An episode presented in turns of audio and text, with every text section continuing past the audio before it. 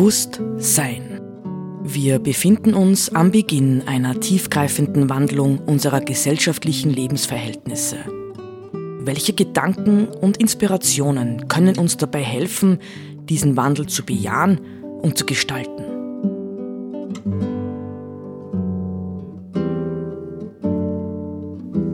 Eine Sendung von Roland Steidl.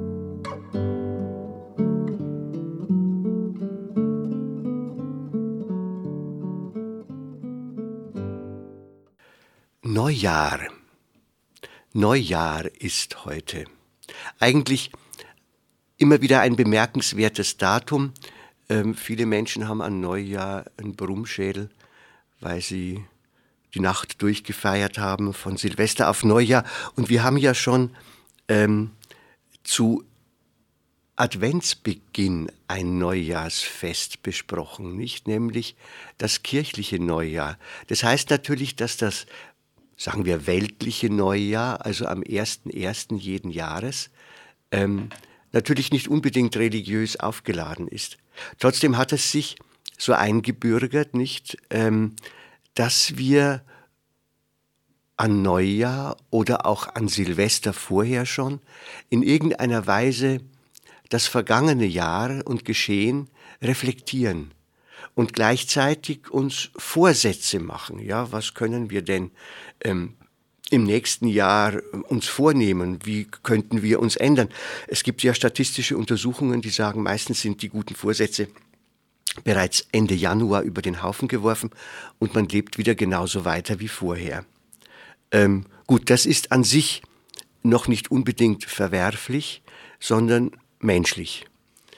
Ähm, ich habe mir gedacht, für diese heutige Neujahrssendung möchte ich etwas sehr Ungewöhnliches tun, nämlich ich möchte ein bisschen entlang an ein paar Markierungen meines eigenen Lebens reflektieren, worum es in Zukunft für uns gehen müsste, ähm, wenngleich ja vieles von dem, hm, was hier zu sagen ist, ich in äh, etlichen Sendungen schon angedeutet, vielleicht auch präzise zu machen versucht habe, aber ich möchte es doch noch mal so im Sinne eines Überblicks versuchen. Was für mich relevant ist im Blick auf unsere Zeit, ist die Tatsache, dass wir eigentlich äh, seit langem, wirklich seit langem wissen, dass die Entwicklung, in der wir stehen, sprich Technologie, Technologie, Technologie. Auf der einen Seite Konsumansprüche, Konsumansprüche, Konsumansprüche. Auf der anderen Seite verbunden mit einem Wirtschaftssystem, das beide Seiten ständig stärkt und uns Menschen, ja zunehmend könnte man fast sagen menschheitlich, versucht in ein Netz hineinzubringen, äh, aus dem wir, ich würde fast sagen, bereits gedanklich fast nicht mehr herauskommen. Ähm, ich selbst habe lebensgeschichtlich, ja, habe ich äh, die Ölschocks ähm, erlebt. Ja, das waren ganz markante Dinge. 1971 und 73 ist es, glaube ich, gewesen. Dazwischen lag die Veröffentlichung äh, dieses berühmten Werks Grenzen des Wachstums, des Club of Rome. Aber auch das sind eigentlich späte Sachen. Nicht, ähm, wenn man überlegt, vor 100 Jahren, ja, jetzt vor, ich glaube, das war 1922 oder 23, hat Albert Schweitzer schon äh, davon gesprochen, es wäre für die Entwicklung der Menschheit äh, besser, wenn statt der äh, technologischen Errungenschaften äh, und allem, was an Wohlstand dabei herauskommt oder gekommen ist, im Grunde genommen ähm, ein, die Entwicklung eines bescheidenen Wohlstands, wichtig gewesen wäre und die weiteren Energien dort hineingeflossen wären, wo es um eine ethische Erneuerung des Menschen gegangen ist. 100 Jahre sind das her. Martin Buber hat ähm, äh, zeitgleich, ja, das war ein Jahr früher, glaube ich, 1922, äh, von der Gefahr der Entmenschlichung des Menschen gesprochen durch die moderne Entwicklung. Ja, jetzt könnten wir natürlich wie immer einmal fragen, stimmt das so, hat das stattgefunden? Ich behaupte, das hat stattgefunden und wir sind permanent Zeugen dieser Entwicklung. Also, ich kam 1979 nach Österreich und habe 1980 äh, damit begonnen, mich mit dem Thema Umwelt und Ökologie zu beschäftigen. Und zwar sehr intensiv, weil mir klar war, das ist das Zukunftsthema. Dabei war 1980 das Thema Klima noch nicht so deutlich da wie heute, aber es hätte sich durchaus abzeichnen können. Damals waren die äh, Themen saurer Regen, Waldsterben, Ozonloch und so weiter die dominanten Themen. Reinigung der ähm, ähm, Seen im Salzkammergut, nicht all das waren landläufige Themen. Und ich muss ganz ehrlich sagen, in den 80er Jahren, für mich die 80er Jahre sind durchaus goldene Jahre des Umweltbewusstseins gewesen. Ich habe den Eindruck, dass äh, durch den Club of Rome, also durch die Grenzen des Wachstums und viele, viele Folgebücher, nicht der stumme Frühling von Rachel Carlson, nicht also äh, dort gab es sehr viele warnende Dinge. Ich denke an Robert Jung, äh, den Zukunftsforscher, Forscher, den österreichischen, und seine Bücher. Da ist schon ganz, ganz viel äh, Warnung da gewesen. Wenn wir so weitermachen, dann ja, gibt's den Crash, fahren wir gegen die Wand und so weiter. Daraufhin würde ich sagen, haben viele Menschen in unseren Gesellschaften tatsächlich äh, sowas wie Betroffenheit gespürt eine emotionale Betroffenheit von den Entwicklungen. Mir kommt ja vor, dass bei vielen Leuten heute diese emotionale Betroffenheit weg ist. Wahrscheinlich, weil wir uns zu sehr gewöhnt haben. Ja, ich würde mal sagen, äh, viele Menschen sind heute abgebrüht. Nicht die Medien tun ihr Übriges. Vielleicht sind junge Menschen, das würde ich mal grundsätzlich schon in Rechnung stellen, äh, die äh, irgendwie versuchen zu ermitteln, was wird uns denn unsere Zukunft bringen. Ja, die sind wahrscheinlich schon berührbar.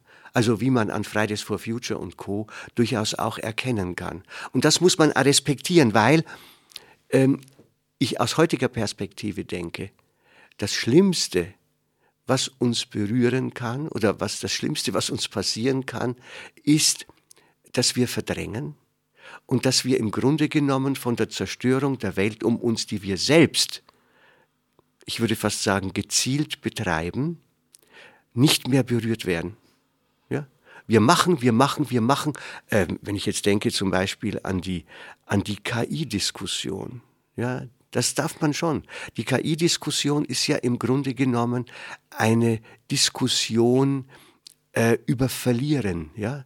Da geht's ums Verlieren, denn da ist sozusagen gewarnt worden, da war Skepsis da, was wird das mit uns machen, Verlust von Arbeitsplätzen und so weiter und so weiter. Aber de facto läuft es jetzt und zur Zeit darauf hinaus zu sagen, es bleibt uns ja eh nichts anderes übrig, als zu akzeptieren, dass das kommen wird, ja, ähm, wohin auch immer es führt zu wie viel Arbeitsplatzverlusten und äh, Veränderungen unserer Lebenswelten.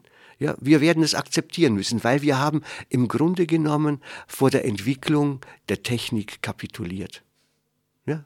Also unser, unsere moderne äh, westliche Welt, aber mittlerweile auch, man kann es wirklich global sagen, ist eine Welt, die vor den Folgen äh, der technologischen Entwicklung kapituliert hat. Ja, wir können höchstens noch äh, irgendwie das Schlimmste verhüten, äh, wenn überhaupt. Äh, ansonsten äh, überholt die Rasanz dieser Entwicklungen. Äh, das trifft genauso für den, für den äh, Bereich Auto, E-Mobilität und so weiter zu. Übertrifft jede Möglichkeit einer Regulierung von vornherein. Ja, man kann regulieren und die Entwicklung ist dann schon erheblich weiter. Also, Die 80er Jahre, sage ich noch einmal, waren die goldenen Jahre des Umweltbewusstseins. Ab Anfang, Mitte der 90er Jahre ist das umgeschlagen. Man kann historisch auch klar benennen, warum. Äh, es ist dadurch passiert, dass scheinbar die westliche kapitalistische Welt über die östliche kommunistische gesiegt hat. Dieses Grundgefühl, ja, wir haben's, wir haben's richtig gemacht, wir sind auf dem richtigen Weg und der Kommunismus, der hat's völlig verscherbelt, nicht? Äh, das ist etwas gewesen, was äh, die Möglichkeit kritischer Selbstreflexion komplett beschnitten hat. Ja, von da an haben wir uns eben als Sieger geführt, gefühlt und Sieger ähm, kritisiert man nicht. Sieger äh, sind die, die vorgeben, wo es lang geht. Aber leider muss ich ganz definitiv sagen, wir haben einen Irrweg eingeschlagen. Wir sind mit dieser Entwicklung, in der wir sind, in einer gewaltigen Sackgasse gelandet. Das war alles schon äh, Thema ja, der vergangenen Sendungen. Aber ich will es noch einmal festhalten, nicht wenn man sich, wie ich, 40 Jahre auf verschiedenen Ebenen immer wieder mit diesen Phänomenen der Krise auseinandersetzt, dann fragt man sich natürlich tatsächlich, wie gibt's das?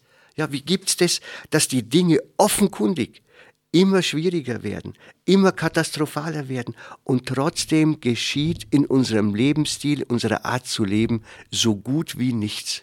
Die Autos werden schneller, die Autos werden größer, die Flugindustrie, ja, die Fluggesellschaften haben wieder volle Belegungen und, und, und, und, und. Das heißt, in Wirklichkeit äh, muss man konstatieren, dass wir in unserer Gesellschaft unfähig sind, umzudenken, unfähig sind, Kurskorrekturen vorzunehmen. Und das ist tatsächlich tragisch. Es ist tragisch für unser aller Zukunft. Und ich nehme hier ganz besonders unsere Kinder. Ich selbst habe Kinder, ja, die von diesen Entwicklungen auch betroffen sind, letztendlich sich auch immer wieder betroffen fühlen. Es ist aber auch wirklich für die Zukunft unserer natürlichen Umwelt eine Katastrophe. Ja? Äh, Zurzeit spricht man ja von 130 Tier- und Pflanzenarten, die tagtäglich aussterben. Im Schnitt 130. Das heißt, wir dezimieren, ich sage jetzt mal für diesen ach, bescheuerten Wohlstand, dezimieren wir die Erde radikal, respektlos, rücksichtslos. Hauptsache, wir kriegen, wir haben, und das Kriegen ist hier völlig richtig ähm, genannt, ja. Es ist in Wirklichkeit Krieg. Ja, die westliche Gesellschaft mit ihren Technologien äh, führt Krieg gegen den Rest der Welt führt Krieg gegen die armen Länder, die kaum eine Chance haben, in irgendeiner Form äh, gute Lebensmöglichkeiten zu entwickeln. Und wir führen massiv Krieg gegen die Natur, von der wir noch immer abhängig sind.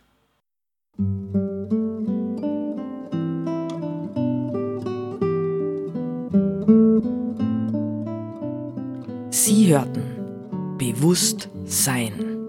Gedanken von Roland Steidl. Die Musik zur Sendung stammt von Johann Sebastian Bach, interpretiert von Harald Simada. Diese Sendereihe steht auch als Podcast in unserem Online-Archiv zur Verfügung.